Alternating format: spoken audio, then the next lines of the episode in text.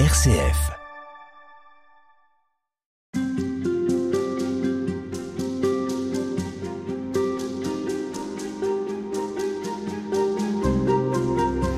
Antoine Nuis, bonjour. Bonjour Véronique. Vous êtes euh, théologien protestant. Vous êtes euh, conseiller euh, théologique de la revue Réforme, dont vous avez été le directeur pendant de nombreuses années. Vous avez également été pasteur en paroisse. Nous allons avec vous évoquer dans ces entretiens un thème important, celui du destin, celui de la liberté, à partir d'un ouvrage que vous publiez chez Empreinte. En présence, ce livre s'intitule La sortie du destin. Abraham. Abraham, parce que c'est dans son sillage que nous allons mener notre réflexion et voir comment cette grande figure spirituelle nous conduit à sortir du destin pour euh, finalement nous emparer de la liberté pour laquelle nous sommes faits. Euh, cette question du destin et de la liberté, Nuis, ça pourrait être aussi un sujet de philo au bac. Euh, est-ce que c'est, il y a un gros enjeu spirituel, disons, dans cette question du destin et de la liberté? Eh bien, on nous dit que Abraham est souvent considéré comme étant le père des croyants. Hein. Le père des croyants, c'est-à-dire qu'il a euh, quelque chose de fondamental à dire aux croyants, à dire à notre démarche de foi. Et, il me semble que le, fondement de, la vocation d'Abraham, en général, c'est bon, c'est dans le chapitre 12 du livre de la Genèse, quand Dieu dit à Abraham, euh, pars vers le pays que je te montrerai. Et euh, dans, la, dans la tradition, dans, dans les lectures, la ville que Abraham a été invité à, quitter, c'est la ville de Haran, et, Haran était considéré comme étant la ville qui, euh, qui vouait un culte aux astres c'est-à-dire qui était tout le temps dans l'observation du ciel, et dans l'observation du ciel pour essayer de trouver euh, dans les étoiles quel était euh, notre euh, notre avenir.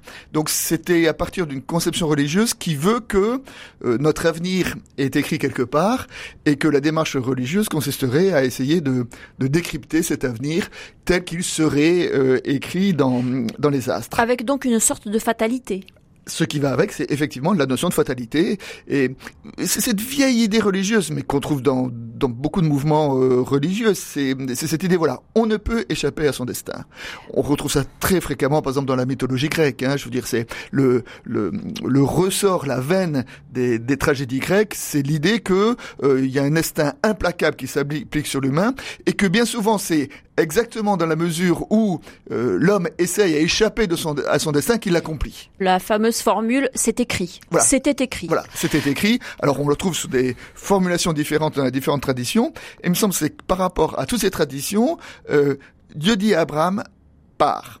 Et Dieu dit à Abraham, pars, une façon de dire, euh, ton histoire n'est pas écrite dans le ciel, ton histoire, ça va être tout à toi de la vivre, de la construire à partir d'une marche dans le désert. D'ailleurs, la traduction de, de, cette phrase est très intéressante. Le part part vers toi-même, vers ton, ton, propre destin, vers qui tu es. On pourrait le, le traduire de cette façon-là? Alors, alors, souvent, alors effectivement, bon, l'expression l'echlera, hein, va vers toi euh, en hébreu. Enfin, ça peut se traduire va pour toi ou va vers toi. Alors, dans les euh, ces dernières décennies, il y a effectivement beaucoup de commentaires qui ont qui ont souligné la dimension un peu enfin psychologique euh, de cette euh, de cette lecture en disant que euh, le départ n'est pas un départ géographique hors de soi, hors de ses mmh. racines, mais c'est un départ pour se trouver. C'est cette idée que voilà que notre histoire est devant nous et que c'est à nous de la construire.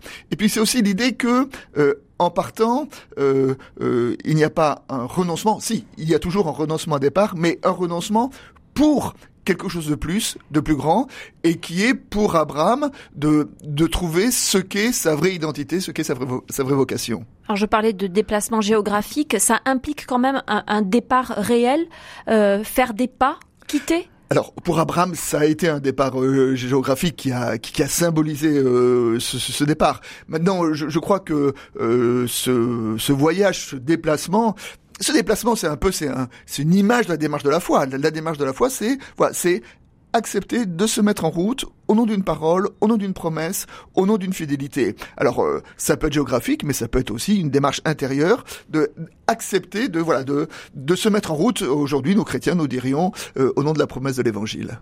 Cet appel que Dieu fait à Abraham, c'est au sens propre du terme une vocation. Absolument. Comment il faut le comprendre? Alors, il faut le comprendre, c'est que euh, Dieu dit à Abraham, par, je te donnerai euh, une terre et une descendance.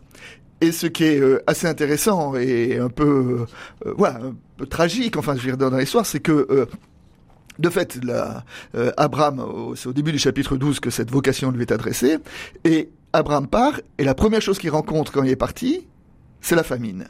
C'est la famine qui va le pousser à s'exiler en, en, Égypte. Donc c'est à la fois la promesse est là, mais à la fois la promesse ne se réalise pas dans la catégorie qu'il avait imaginée. Et puis on promet à Abraham une descendance alors qu'il n'avait pas d'enfant. On sait que, selon la, la tradition, c'est à l'âge de 100 ans que le fils de la, de la promesse, Isaac, lui a été donné. Abraham est invité à partir au nom de Dieu lui dit je te donnerai une terre et la seule terre qu'il a possédée lui lui-même ça a été euh, la grotte dans laquelle il a enterré euh, sa femme chérie Sarah. Donc on voit que euh, est parti au nom d'une promesse que cette promesse s'est réalisé après lui. Mais même si lui n'en a pas vu la concrétisation dans son existence, il n'empêche que cette parole l'a accompagné et que ce départ, même s'il ne correspond pas à une réussite au sens contemporain du terme, ce départ correspond à une réelle vocation.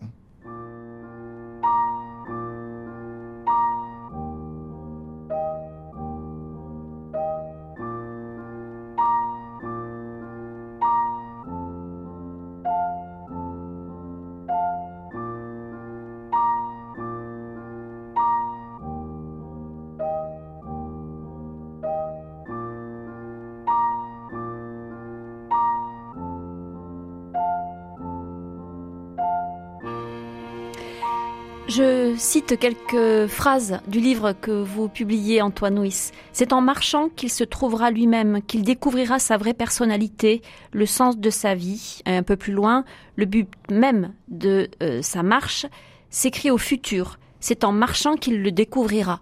C'est donc un cheminement, un cheminement à la fois. C'est un pèlerinage en fait. C'est la démarche du pèlerin, celui qui se met en route pour aller vers, avant tout aller vers lui-même, vers l'autre aussi avec un grand A.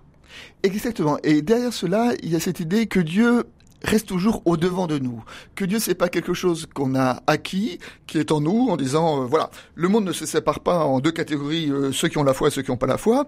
À la limite, le monde se sépare, d'après Abraham, entre ceux qui sont en route et ceux qui sont immobiles. Et que c'est cette idée de ne jamais éteindre euh, la question de Dieu, d'être toujours en quête de Dieu. L'homme de foi, c'est pas l'homme qui a tout reçu, l'homme de foi, c'est l'homme qui garde toujours ouverte la question de Dieu. Et par rapport à ça, on peut dire que la démarche de foi s'oppose au dogmatisme et au scepticisme.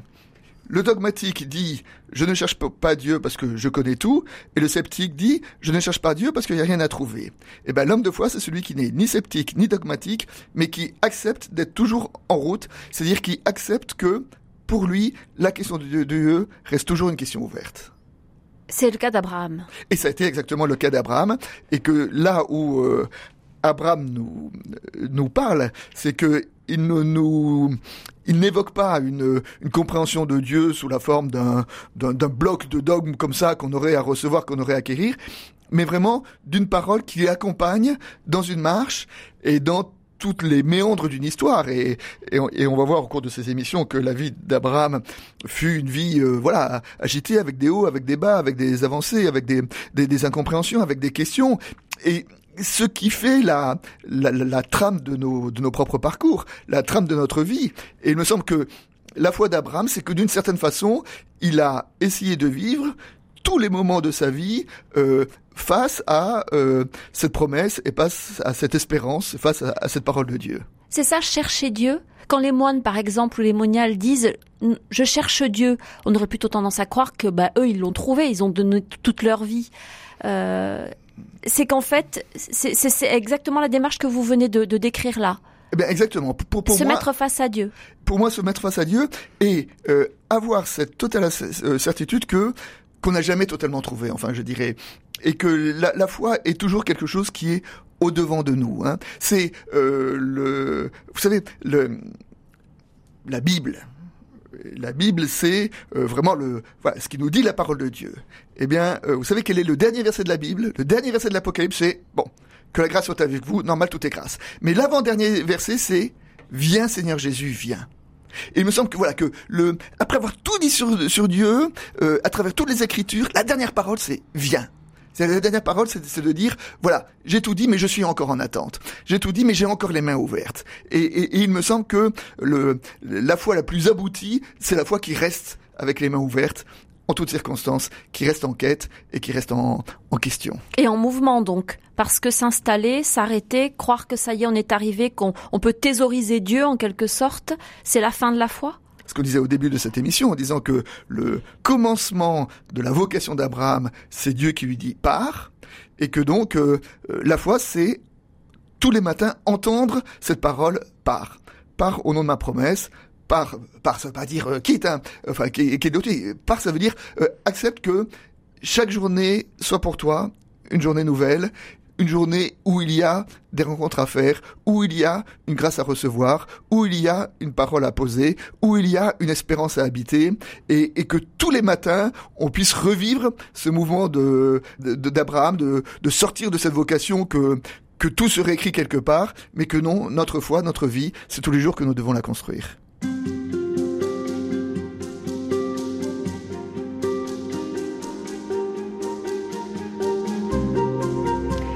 Dans votre livre Abraham, la sortie du destin, Antoine Nuis, vous citez un théologien brésilien, Rubem Alves. Vous reprenez ses propos. L'intention de la religion n'est pas d'expliquer le monde. Elle naît justement d'une protestation contre ce monde qui peut être décrit ou expliqué par la science. La religion est la voix d'une conscience qui ne peut trouver le repos dans le monde tel qu'il est et qui a pour objet de la transcender. En quoi est-ce que Abraham nous fait découvrir, nous dévoile une nouvelle euh, façon de comprendre la religion, à travers finalement un nouveau type de relation à Dieu?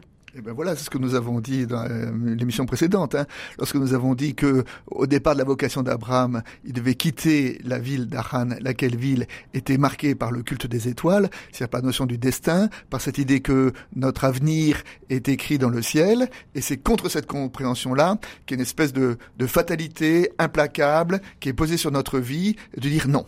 Euh, la vraie démarche de foi, c'est Abraham a été invité à quitter cette, cette économie religieuse. Et dans la citation de, de même Alves, il y a cette idée justement de questionner le réel, de ne pas considérer que ce qui nous arrive ou le monde tel qu'il est euh, organisé est un monde qui est implacable auquel on ne peut rien. Je crois que la, le propre de la démarche spirituelle, c'est d'interroger, d'interroger notre vie et d'interroger le monde dans lequel nous nous trouvons.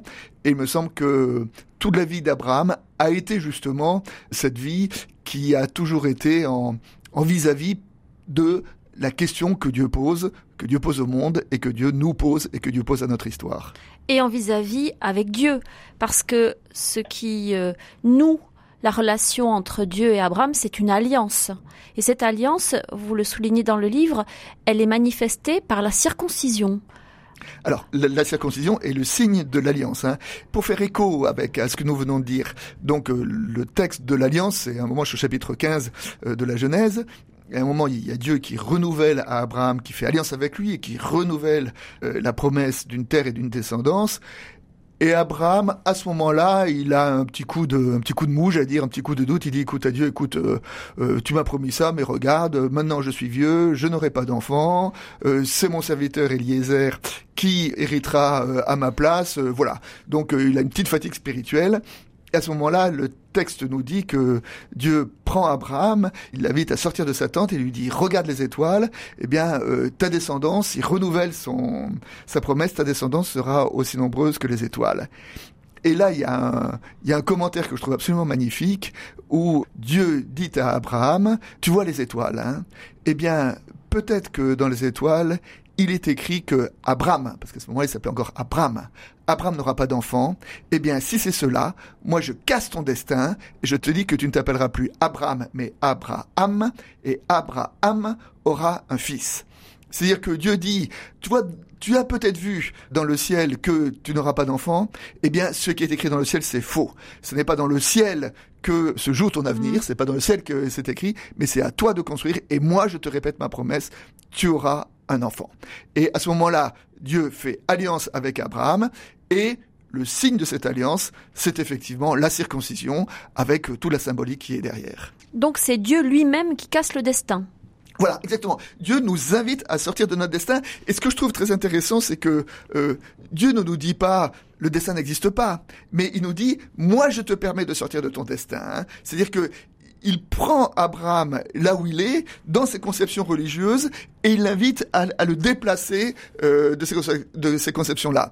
Il, ne méprise pas Abraham qui pouvait être encore dans cette foi au destin, mais il l'invite vraiment à sortir de cette logique religieuse. Mais qu'est-ce que c'est que ce destin? C'est nous qui nous imposons ça, c'est nous qui nous enfermons dans la certitude que nous ne sommes faits que pour ceci ou que pour cela? Eh bien écoutez, je crois que c'est ce que j'appelle un archaïsme religieux, parce que ça se retrouve à tous les niveaux, je veux dire, ça se retrouve dans les tragédies grecques, ça se retrouve dans euh, les religions des astres, ça se retrouve... mais encore aujourd'hui, je veux dire, l'astrologie, les gens qui vont voir des voyantes pour connaître leur avenir, ça veut dire quoi? Quel est le, substrat philosophique ou compréhension de la vie qui est derrière C'est cette idée que notre avenir est écrit quelque part et que la démarche religieuse archaïque, c'est essayer de deviner notre avenir. Eh ben, c'est contre cette compréhension-là que Dieu s'oppose quand il invite Abraham à, à sortir de son destin en disant non, ton histoire n'est pas écrite quelque part, c'est à toi de la construire. Et c'est là d'ailleurs où on peut faire toute la différence entre le destin et la vocation. Hein. Le destin, c'est cette idée que notre avenir est implacablement écrit quelque part, alors que la vocation, c'est Dieu nous appelle à écrire notre propre histoire.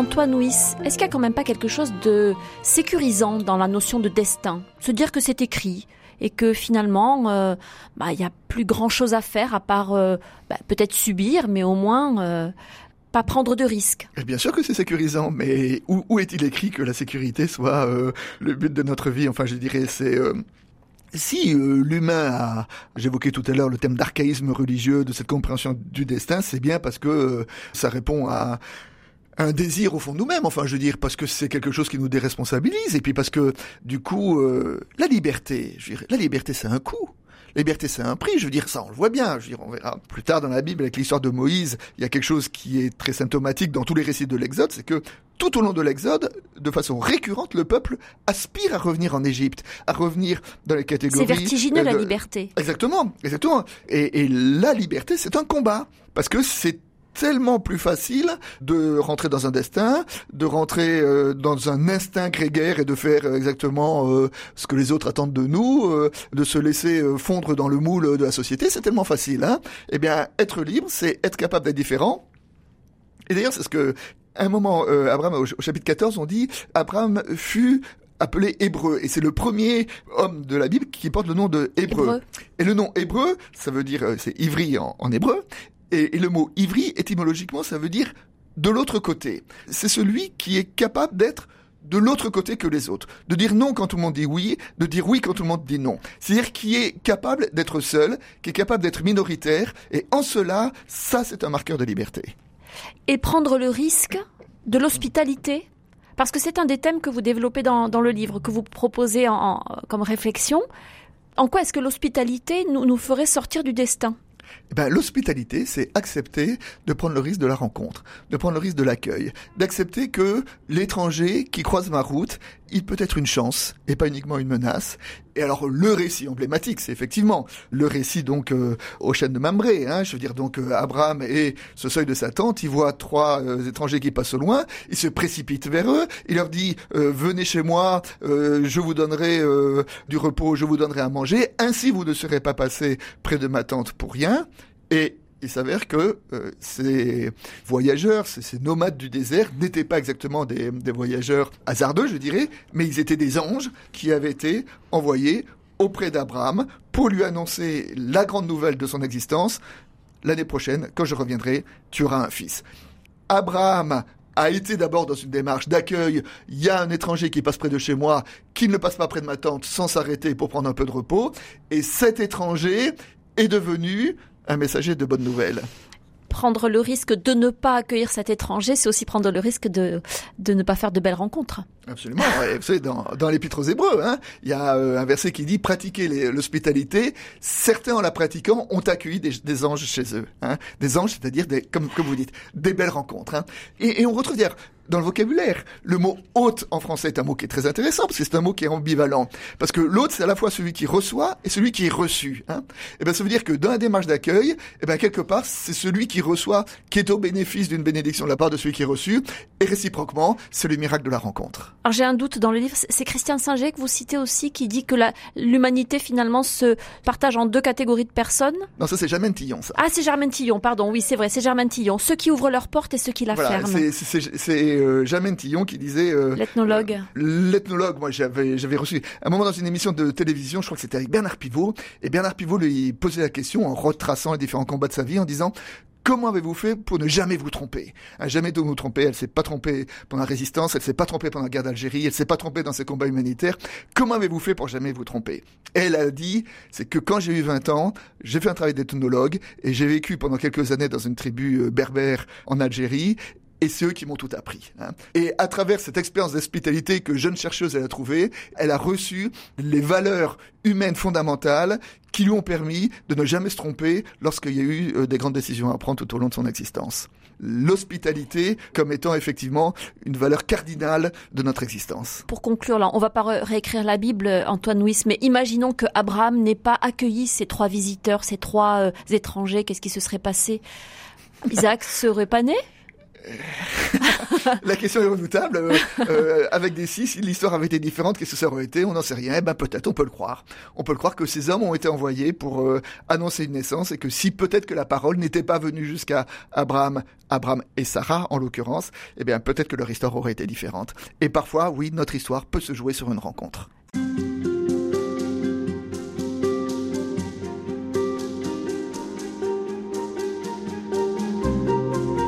Antoine Nuis, nous avons vu que Abraham entre dans une collaboration, un partage avec Dieu, dans une alliance manifestée par la circoncision, vous nous l'avez expliqué. Cette euh, collaboration, ce dialogue établi entre Abraham et son Dieu va très loin.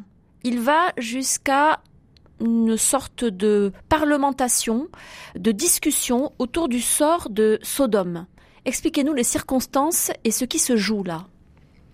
Alors, ce qui se joue là, alors le, la défense de Sodome de la part d'Abraham, c'est la première grande prière qu'on trouve euh, dans la Bible. Et il me semble que ce qu'on trouve là, c'est probablement quelque chose qui est de l'ordre de la singularité de la spiritualité du judéo-christianisme, on va dire. On peut dire que dans le domaine de la spiritualité, le monde de la spiritualité se divise en deux grands domaines, je dirais deux grands. Il y a d'abord ce que j'appellerais les spiritualités de l'acceptation.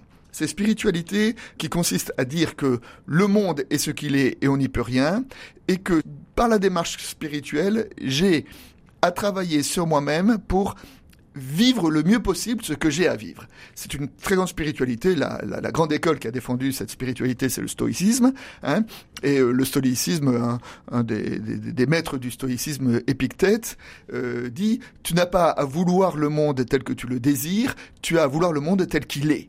C'est-à-dire arriver à travailler sur moi pour aimer et vouloir ce qui arrive. Je ne peux rien changer au réel et j'ai à vivre le mieux possible ce que j'ai à vivre. Consentir. Consentir, voilà. Et donc ça, on retrouve cette spiritualité, par exemple, aujourd'hui dans, dans, dans les religions orientales, dans le zen, dans le bouddhisme. Hein. Euh, c'est voilà, c'est alors je ne veux pas du tout euh, euh, mépriser. Ce sont des très, très grandes spiritualités. Et par, par, opposition à ce premier modèle, il y a le modèle présenté par euh, Abraham ici euh, à Sodome, qui est ce que j'appellerais la spiritualité de la question, comme on a déjà dit dans les premières émissions, ou la spiritualité de la, de la contestation, c'est ne pas se contenter d'accueillir et de recevoir le réel, mais aussi de l'interroger de le questionner. Voir l'infléchir. Voir l'infléchir. Et donc ça a été euh, Abraham. Alors le, euh, le récit est le suivant. Euh, Dieu, comme vous l'avez dit tout à l'heure, a fait alliance à Abraham et ayant fait alliance à Abraham, Dieu dit je ne peux pas maintenant euh, agir sur la terre sans tenir compte de cette alliance. Donc j'ai pris la décision de détruire Sodome parce que le péché de Sodome est trop grand et que le, la ville ne peut pas subsister. Mais comme j'ai fait alliance avec Abraham, je préviens Abraham. Donc des anges envoyés auprès d'Abraham pour lui dire euh, Dieu a décidé de détruire la ville. Si Abraham avait été un bon stoïcien, Abraham aurait dit euh, Merci Seigneur euh, de m'avoir prévenu, aide-moi à supporter dignement la perte de Sodome. Mais Abraham n'était pas stoïcien, et Abraham a commencé à rentrer dans un jeu de paroles, dans, un jeu de, dialogue avec Dieu, en lui disant écoute Dieu, tu veux détruire Sodome Bon très bien, attends, attends, attends, réfléchis un peu. S'il y a 50 justes à Sodome, alors ça veut dire que en détruisant, en détruisant Sodome, tu détruirais les justes et les injustes. Or, détruire les justes avec les injustes, c'est pas juste ça. Or, comme tu es le Dieu de la justice, tu peux pas faire ça. Et Dieu de lui dire, ah bah oui, j'avais pas pensé. S'il y a 50 justes à Sodome, je ne détruirai pas Sodome. Et à ce moment-là, Abraham continue en disant, bah, si j'en enlève 5 et que sur le de 50, il y en a 45, le raisonnement reste le même. Et Dieu dit, d'accord, je ne détruirai pas Sodome s'il y a 45, 40, 30, 20. Je ne détruirai pas Sodome s'il s'y trouve 10 justes. Et là donc euh, on voit euh, cette euh, cette cette idée qui est une idée, je crois, totalement révolutionnaire dans dans, la compréhension de l'humain devant Dieu que l'humain n'est pas devant Dieu simplement dans une soumission passive, mais il est aussi dans une parole. C'est-à-dire poser sa parole face à la parole de Dieu. Et il me semble que toute la démarche que, en cela, euh, cet épisode-là est emblématique de ce qu'est euh, la démarche de foi. Et la démarche de foi, c'est, voilà, poser notre parole face à la parole de Dieu, c'est être dans une démarche d'écoute et de parole. Et non seulement cette parole est posée, mais elle pèse.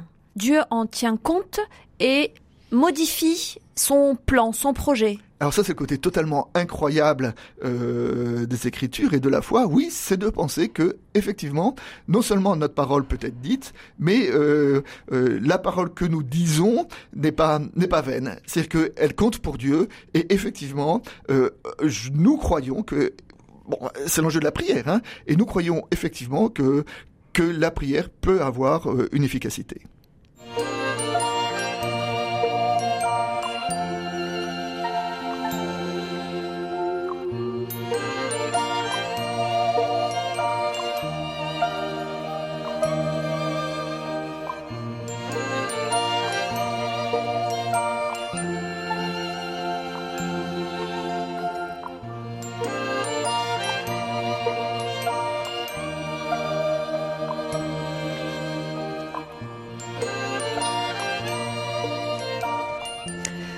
On aura donc bien noté, Anton Nuis, que Abraham s'arrête à dix justes dans Sodome. Pourquoi ne va-t-il pas plus loin? Est-ce que un seul juste ne suffirait pas? Et bien sûr qu'un seul juste suffirait. Et d'ailleurs, nous connaissons la suite de l'histoire. La suite de l'histoire, il n'y avait qu'un juste à, à Sodome, euh, c'était Lot, et Dieu l'a fait partir avant de, détruire la ville. Mais il me semble que pour revenir à Abraham, cette question-là a hanté les sages et les commentaires en disant pourquoi Abraham n'a-t-il pas continué? Et la réponse qu'ils ont donnée est une réponse que je trouve très éclairante pour nous. Pour Abraham, il y a le temps euh, de la contestation et il y a le temps de l'acceptation. C'est-à-dire qu'il ne faut pas non plus rester obstinément euh, dans la contestation, en disant contester, contester, contester. Il faut aussi être capable d'entendre le monde dans lequel euh, nous sommes et, ce que nous donne euh, le réel, il y a le temps de la parole et il y a aussi le temps de l'acceptation. Il ne s'agit pas d'être totalement dans l'acceptation, comme notre stoïcisme, il ne s'agit pas d'être éternellement dans la revendication, ça c'est la démarche adolescente, mais il s'agit d'être dans le discernement, dans cette tension entre euh, la question et l'acceptation. Le théologien Dietrich Bonhoeffer a, a très bien formulé cette, euh, cette tension-là. Son livre de d'écrit de prison a été intitulé Résistance et soumission. C'est-à-dire qu'il y a le temps de la résistance et il y a le temps de la soumission et que la démarche de foi, c'est de savoir si nous devons être dans le temps de la résistance ou dans le temps de la soumission ce que nous raconte ce récit de Sodome, c'est de dire que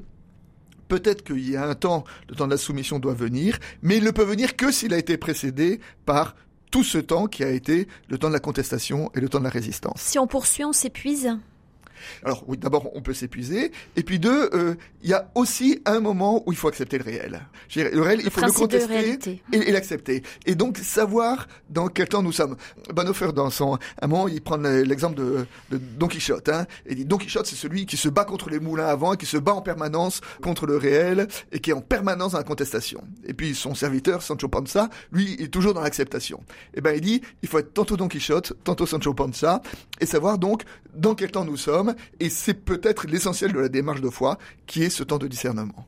Parce que vous parliez de la prière, là, il y a un instant, en disant, la prière peut être efficace, peut avoir un effet. Mais on sait bien que, bah, pas toujours. On prie pour des gens malades qui ne guérissent pas. Absolument. Absolument. Et alors là, vous avez tout à fait raison que je trouve que ça s'applique particulièrement dans ce cas-là où quand on accompagne des personnes qui sont gravement malades ou qui sont euh, en fin de vie, pourquoi devons-nous prier? Euh, Devons-nous prier pour la guérison, la contestation, ou devons-nous prier pour aider la personne à accepter euh, la fin, qui est le temps de, de l'acceptation? Et donc c'est un travail du discernement. Et moi, je me suis longtemps battu avec cette alternative et finalement, j'ai un peu trouvé une solution le jour où euh, je me suis dit, mais après tout, euh, qui suis-je pour décider de ce que la personne doit être? Et moi, je dis toujours quand j'accompagne des personnes, quelle est ta prière? Et euh, sur des personnes dans les grandes maladies, euh, leur prière, c'est toujours je veux guérir. Alors évidemment, qui suis-je pour ne pas partager cette prière? Et je prie pour la guérison. Et puis à un moment, il y a une personne qui dit maintenant, je suis fatigué, maintenant ça va, ça suffit. Allez, je veux partir en paix. Et à ce moment-là, on rentre dans le temps de l'acceptation et on tend dans et on demande à Dieu, ouais, d'être là, présent et dans ce registre d'acceptation pour qu'on puisse partir en paix. Mais ça aussi, c'est un cheminement intérieur, spirituel. Ça aussi, c'est aller vers soi-même. Ah mais absolument. Et il y a là toute une cohérence dans la vie d'Abraham. Quand Dieu a dit à Abraham, c'est au nom de cette parole que je te dis. Et donc comment on peut être accompagné euh, par cette parole dans tous les instants de notre vie.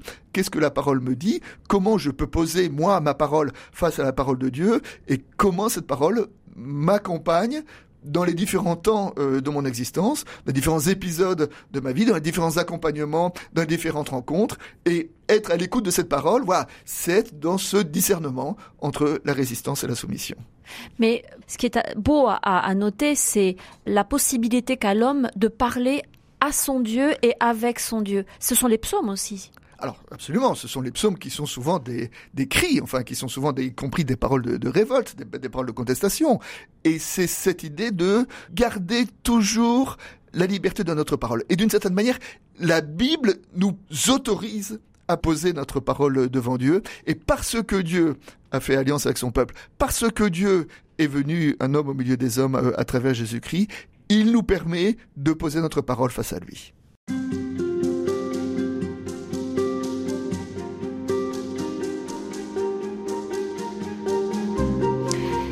Antoine Wyss, pour beaucoup d'entre nous, l'histoire d'Abraham est dominée par un événement qu'on a encore souvent du mal à comprendre, à interpréter. Euh, c'est cette demande incroyable, au vrai sens du terme, que Dieu fait à Abraham de sacrifier son fils unique, celui qu'il aimait, Isaac, celui qui est arrivé dans ses vieux jours, l'enfant inespéré. Dieu demande donc à Abraham de le sacrifier, de l'offrir en holocauste. Est-ce que ce récit est un grand malentendu, d'après vous? Euh, oui, je crois. Alors, la première chose que je voudrais dire, c'est que, là encore, on a, on a un peu parlé d'archaïsme religieux dans les émissions précédentes, et les sacrifices d'enfants, malheureusement, c'est quelque chose qu'on trouve dans justement ces archaïsmes religieux, et c'est et c'est cette idée d'offrir à Dieu euh, le meilleur de nous-mêmes, et le meilleur de nous-mêmes, bah, ce sont nos enfants, je veux dire comme si le, mouvement le plus beau, le plus grand, le ultime de la foi, c'était voilà, c'était de, sacrifier ce qu'on avait de plus cher, c'est-à-dire de sacrifier son enfant. Pour satisfaire Dieu. Voilà. Enfin, pour faire plaisir à Dieu. C'est cette idée très archaïque. Hein. Alors, je veux dire, on trouve ça dans la mythologie. Je veux dire, euh, Agamemnon euh, sacrifie Iphigénie pour que les vents lui soient favorables, pour qu'il puisse aller faire euh, la guerre à Troie. Et dans la Bible, le sacrifice d'enfants est radicalement interdit. Je veux dire, Dieu interdit le sacrifice d'enfants dans le Deutéronome, et on en trouve souvent dans la Bible. On a vu dans, dans les rois, il y a des rois qui ont sacrifié leurs enfants, Et euh, les prophètes Jérémie et Ézéchiel ont tous les deux dit si le peuple a été envoyé en exil, c'est parce qu'il y avait des rois, c'est la conséquence de cette faute première qui est le sacrifice des enfants. Donc le sacrifice des enfants, archaïsme religieux contre lequel s'élève la Bible. Et pourtant, Dieu fait cette demande à Abraham. Et pourtant, au chapitre 22, euh, il y a euh, cette idée où Dieu dit à Abraham, par prends ton fils, et alors là, dans, la traduction œcuménique de la Bible, je, je, viens de la relire, là il y a écrit tu l'offriras en holocauste. Et c'est ce, ce verbe tu l'offriras en holocauste que je voudrais essayer de, de décrypter euh, avec vous. Parce que ce n'est pas la seule traduction possible. En hébreu, c'est un terme qui, qui est redoublé. C'est-à-dire y a deux, bon, il y a tu l'offriras en offrande ou tu le sacrifieras en sacrifice. C'est-à-dire que le, il y a la même expression qui est répétée deux fois, qui est une façon d'accentuer, de montrer l'importance qui dite. Et le mot en question, c'est le mot qui veut dire bon, qui veut dire effectivement sacrifice, mais c'est le mot qui veut dire aussi monter, hein, parce qu'un sacrifice, c'est ce qui, c'est ce, c'est ce qui monte, c'est ce qu'on fait monter vers Dieu, hein. Et euh, euh, dans sa dans sa traduction, Shuraki euh, traduit monte-le en montée, c'est-à-dire fais monter ton fils. Et euh, Dieu dit fais monter ton fils, et Abraham entend sacrifie ton fils. Euh, je dirais, et le, le, même verbe peut s'interpréter dans les, dans les deux sens, puisque le verbe faire monter et le verbe sacrifier euh, est le même. Et toute la question, c'est que Dieu dit fais monter ton fils. Alors il va falloir entendre ce que signifie euh, cet appel fais monter ton fils, mais Abraham l'entend encore dans les catégories de cet archaïsme religieux en disant offrir à Dieu ce qu'on a de meilleur, et Abraham croit que Dieu lui demande non pas de faire monter son fils, mais de le sacrifier, ce qui est l'autre sens du même verbe. Donc ça n'est pas un Dieu pervers, un peu euh, sadique alors je crois pas, je crois pas. Alors c'est alors effectivement, je dirais c'est euh, euh, il y a eu toute une veine spirituelle et notamment il y a, un grand livre de, Kierkegaard qui s'appelle Crainte et tremblement et qui évoque la crainte et le tremblement euh, d'Abraham devant cette demande de Dieu et qui décrit un peu que voilà que que le stade ultime de la foi c'est jusqu'à crainte être capable de de sacrifier tout ce qu'on avait à Dieu au nom de cette parole, au nom de cet appel. Alors je crois qu'on on peut dire des choses absolument magnifiques dans le registre du don, de l'offrande, de la spiritualité, en essayant de symboliser euh, ce texte-là. Maintenant, je crois qu'il faut aussi euh, interroger euh, cette vision de Dieu, qui, comme vous le disiez, serait un Dieu sadique, qui serait un Dieu qui qui, qui, qui finalement voudrait le, le, que, que, que l'homme soit prêt à tout pour lui, que, que, que l'homme lui soit soumis de façon radicale. Jusqu'à commettre des actes monstrueux. Jusqu'à commettre des actes monstrueux. Or, je ne crois pas que c'est ce que Dieu a demandé à Abraham.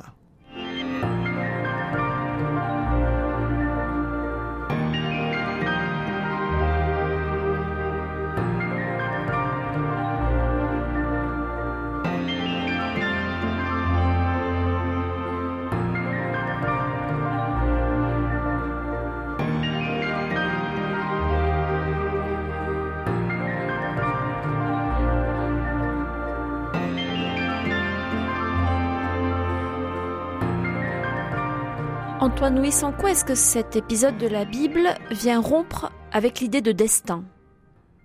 Alors, elle vient rompre avec, en tout cas, elle vient rompre avec cette idée, comme je dis, d'archaïsme euh, religieux, et vient rompre avec cette idée de destin en ce que, moi, je, relis ce texte aussi euh, comme étant l'appel qui a été adressé à Abraham, il est aussi là euh, adressé à Isaac. Et je, voudrais expliquer pourquoi. Euh, euh, J'ai dit tout à l'heure que euh, le, commandement que Dieu donne à Abraham, offre ton fils en sacrifice, nous pouvons le, traduire aussi, fais monter ton fils. Et dans la suite de l'histoire, donc Abraham et Isaac sont sur le chemin du mont Moria, là où doit avoir lieu l'offrande. Et à ce moment-là, et à un moment, Isaac demande à Abraham en disant où est l'agneau euh, Abraham a pris le, le, le, bois, le briquet pour pouvoir euh, faire du feu et pouvoir faire ce sacrifice. Et Isaac demande à Abraham où est l'agneau que nous offrirons? Et Abraham n'ose pas dire à Isaac que c'est lui l'agneau, il lui dit euh, Dieu nous fournira l'agneau. Et puis, on connaît la suite de l'histoire. Euh, Abraham attache Isaac, et au moment de le tuer, un ange intervient, lui retient le bras, et à ce moment-là, le texte nous dit, et dans les branches se trouve un bélier, et Abraham a pris le bélier et a sacrifié euh, le bélier. Et alors, euh, entendons bien, Isaac dit, où est l'agneau? Et donc Abraham va pour sacrifier un agneau, et finalement c'est pas un agneau qui sacrifie, mais c'est un bélier. Et quelle est la différence entre l'agneau et le bélier? C'est que l'agneau c'est l'enfant, et le bélier c'est le père. Et que ce qu'Abraham a dû sacrifier d'une certaine manière au mont Moria, c'est pas son fils, mais c'est un père. C'est-à-dire c'est ça compréhension de père. Et euh, quand du coup Dieu disait à Abraham, fais monter ton fils, eh ben ce que Abraham a dû sacrifier, c'est cette compréhension d'avoir la possession de son fils, c'est de régenter la vie de son fils, et que ce que Abraham a entendu, c'est fais-le monter, laisse-le partir, laisse-le être, laisse-le vivre, laisse-le exister, et laisse aussi à Isaac, et c'est là où on retrouve la réponse à votre question, en quoi est-ce un rapport avec le destin, c'est laisse aussi Isaac n'être pas simplement euh, la chose que tu en fais, mais laisse-le aussi vivre sa propre histoire, répondre à sa propre vocation, habiter ce que toi tu as vécu, quand toi tu es parti, ben lui laisse-le partir. Hein. Tu as quitté, ben laisse-le quitter pour lui aussi habiter sa propre histoire et sa propre vocation. Rompre les liens donc pas de manière définitive, mais comme un, père ou des parents sont euh, appelés à le faire vis-à-vis de leurs enfants. Et il me semble que voilà que le propre de la démarche de paternité et que euh, voilà, moi je, dis que ce que Abraham a dû sacrifier ici, un bélier, pas un agneau, c'est pas son enfant, mais c'est c'est sa compréhension de la paternité. Et eh ben le propre de la paternité, c'est que le désir du père, c'est que le fils parte pour que le fils habite sa propre histoire. Alors il y a aussi quand même quelque chose de très intéressant, c'est que euh, finalement nous n'avons rien à sacrifier il n'y a plus rien à sacrifier Parce que là, on est quand même encore dans l'Ancien Testament. Eh ben, c'est encore pas bah, l'avènement du Christ, là. Ce que Abraham a dû sacrifier, c'est cette idée que son fils ne lui appartenait pas. Ce que Abraham a dû sacrifier, c'est cette idée que son fils suive son propre chemin.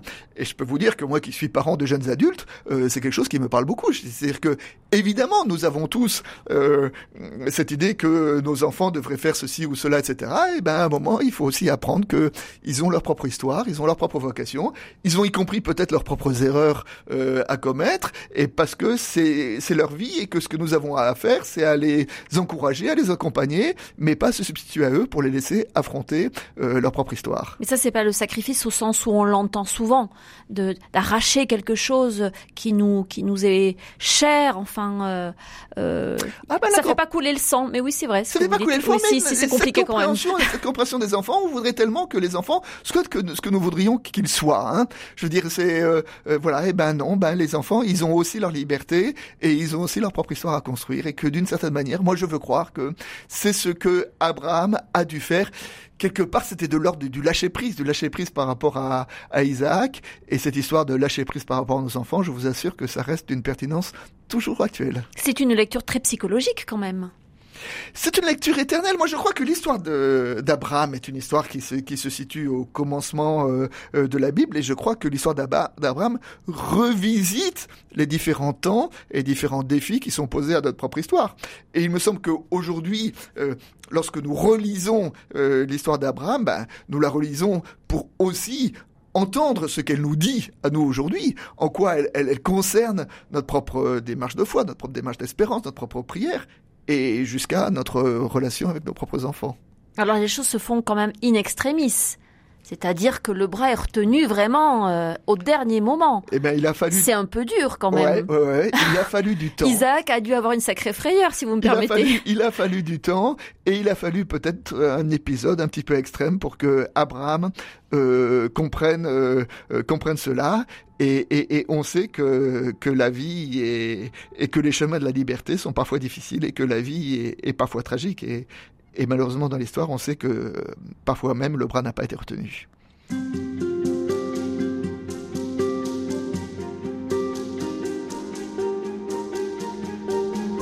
Antoine Nuis, quand on parle d'Abraham, il faut parler de Sarah.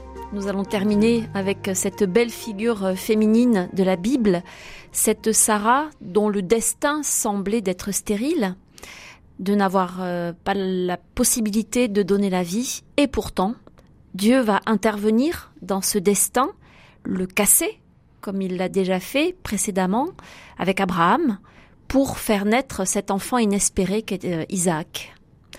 Euh, d'abord, il faut peut-être revenir sur euh, ce que vous avez rapidement évoqué précédemment, à savoir la modification des noms.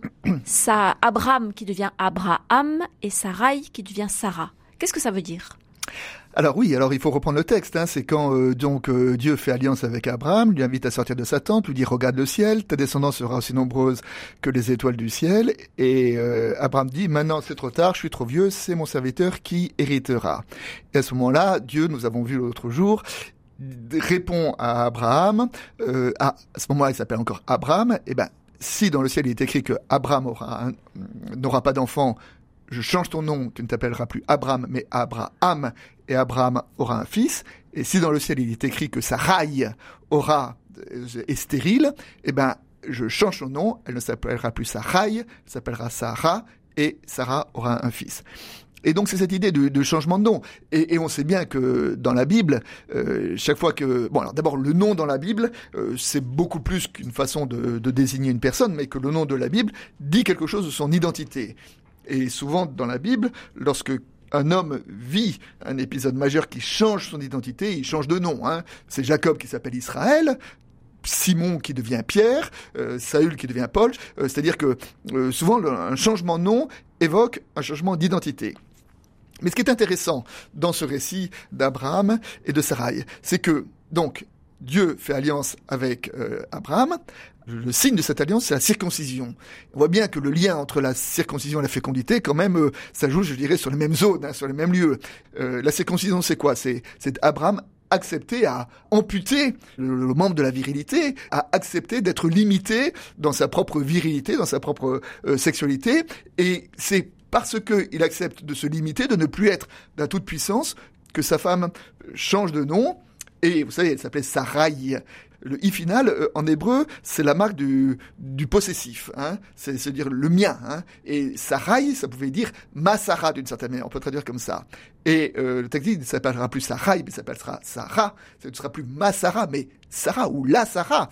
Et du coup, parce que Abraham accepte de ne plus être dans la, dans la toute-puissance, parce qu'il accepte de voir son épouse non plus comme étant sa chose, comme sa Sarah, mais comme étant la Sarah, euh, et le mot Sarah en plus, ce qui est très beau, c'est que ça veut dire princesse. Donc il veut dire la princesse. Eh bien, à ce moment-là, les relations dans le couple changent, les relations, y compris peut-être par rapport à leur propre stérilité, changent, et ce changement débouche ce nouvelle fécondité où tout à coup, oui, Sarah, malgré son âge avancé, devient enceinte et met au monde euh, le fils de la promesse, Isaac. Alors vous savez bien, Antoine Nuis, que dans nos vies quotidiennes, il ne suffit pas de changer de nom pour que quelque chose qui nous semble inéluctable change puisqu'on parle de la, de la stérilité, alors si même, même si aujourd'hui les progrès de la médecine permettent à certains d'avoir des enfants, par exemple, ça c'est pas si simple. Alors à la fois c'est pas si simple, mais à la fois il y a plusieurs formes de stérilité.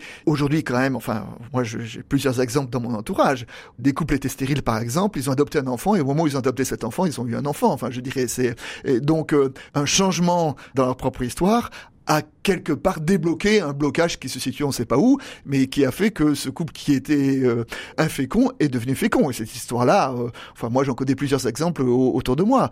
Je dis pas que c'est systématique, hein, mais que souvent c'est vrai que quand on se crispe sur quelque chose et euh, quand on se crispe sur une stérilité, ça n'aide pas et que parfois il faut accepter de faire un pas de, côté, de regarder les choses autrement pour devenir devenir fécond.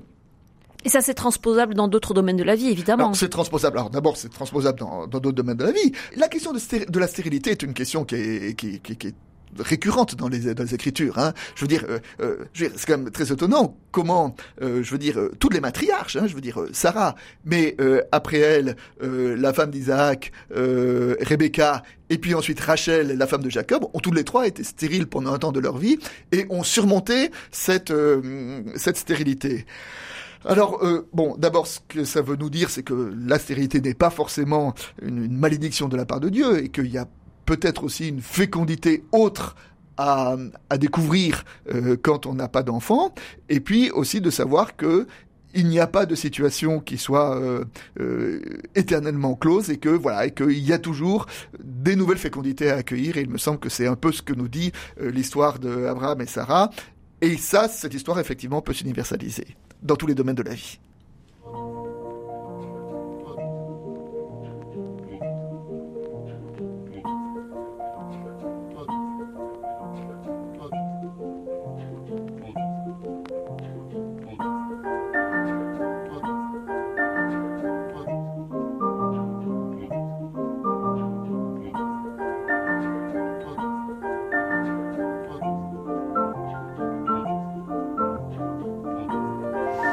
Antoine Nuis, pour conclure ces entretiens, quelles leçons pourrait-on tirer de cette histoire d'Abraham, de cette sortie du destin, pour reprendre le titre de votre livre? Eh ben, Je dirais sortir du destin, ça veut dire aussi cette, euh, comment dire, cette assurance que notre vie n'est pas écrite et que tous les jours, il y a un nouveau jour à accueillir et il y a une nouvelle, euh, euh ouais, une nouvelle histoire à habiter. Euh, un exemple que je trouve très beau, c'est que à la fin de, ses, de sa vie, il y a un verset qui dit le jour des années d'Abraham fut de 175 ans. Et alors, euh, les commentaires ont dit, mais pourquoi y a-t-il écrit le jour des années? Les années auraient suffi. Et le commentaire dit, eh ben justement, parce que quand Abraham, à la fin de son existence, s'est présenté devant Dieu, eh bien, il avait tous ses jours avec lui, tous les jours de ses années.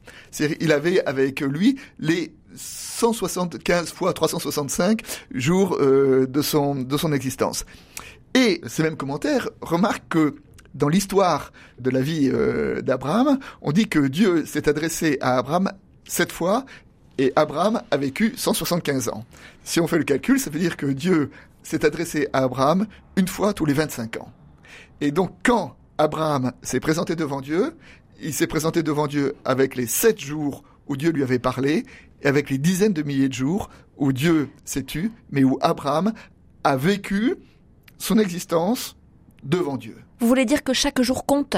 Et eh oui, évidemment, et que c'est ça euh, la grande leçon d'Abraham. La grande leçon d'Abraham, c'est qu'Abraham, il a eu une vie, euh, je veux dire, incroyable, il a une vie tumultueuse, avec, avec, avec, euh, voilà, ça a été une épopée la, la, vie d'Abraham, et que dans cette épopée, qui peut habiter, traverser tous les différents temps, toutes les différentes conditions, toutes les différentes situations de notre existence, mais selon le commentaire, euh, qui est une sorte d'interprétation, mais de, de résumé, d'écoute de ce que la vie euh, d'Abraham peut nous dire, et eh bien d'une certaine manière que, à travers cette épopée, chaque journée en tant que telle était un jour unique, chaque journée en tant que telle était, euh, voilà, un nouveau jour, hein, et un nouveau jour pour vivre la liberté, pour vivre la rencontre, pour vivre, pour habiter, pour habiter sa foi. Et ça, c'est la, grande leçon de la, de la spiritualité. Voilà, c'est faire de chacune de nos journées une journée de rencontre, une journée d'espérance, une journée euh, traversée, habitée par la parole de l'Évangile. Vraiment, il n'y a pas de destin? Écoutez, je crois que euh, c'est euh, bien sûr la foi au destin, elle est, elle est, elle est inscrite en chacun de nous. J'ai dit que c'était un archaïsme, hein, donc qui était au plus profond de nous, mais je crois que la foi, la démarche de foi, nous invite justement à comme le titre du livre, à sortir du destin, c'est-à-dire à, sortir de cette croyance que euh, notre histoire est écrite quelque part et à habiter cette liberté, c'est-à-dire cette certitude que tous les jours, il y a euh, en Dieu euh, ouais, une liberté à habiter. Est-ce que ça a à voir avec l'espérance chrétienne? Bien sûr que ça a à voir avec l'espérance chrétienne. Et euh, dans dans l'épître aux Hébreux, euh, puisqu'on parle d'Abraham, et à un moment il y, a une relecture de l'épître aux Hébreux euh, de de, l'histoire d'Abraham, et qui est assez intéressante parce que se dit comment est-ce que l'histoire d'Abraham était lue, interprétée au premier siècle. Hein et le verset dit, c'est par la fois qu'Abraham obéit à un appel en partant vers le lieu qu'il allait recevoir en héritage, il partit sans savoir où il allait. C'est par la foi qu'il vint s'exiler sur la terre promise, comme dans un pays étranger, habitant sous des tentes, avec Isaac et Jacob, héritiers avec lui de la même promesse. C'est selon la foi que tous ceux-là sont morts, sans avoir obtenu les choses promises. Cependant, ils les ont vus et salués de loin en reconnaissant publiquement qu'ils étaient étrangers et résidents temporaires sur la terre.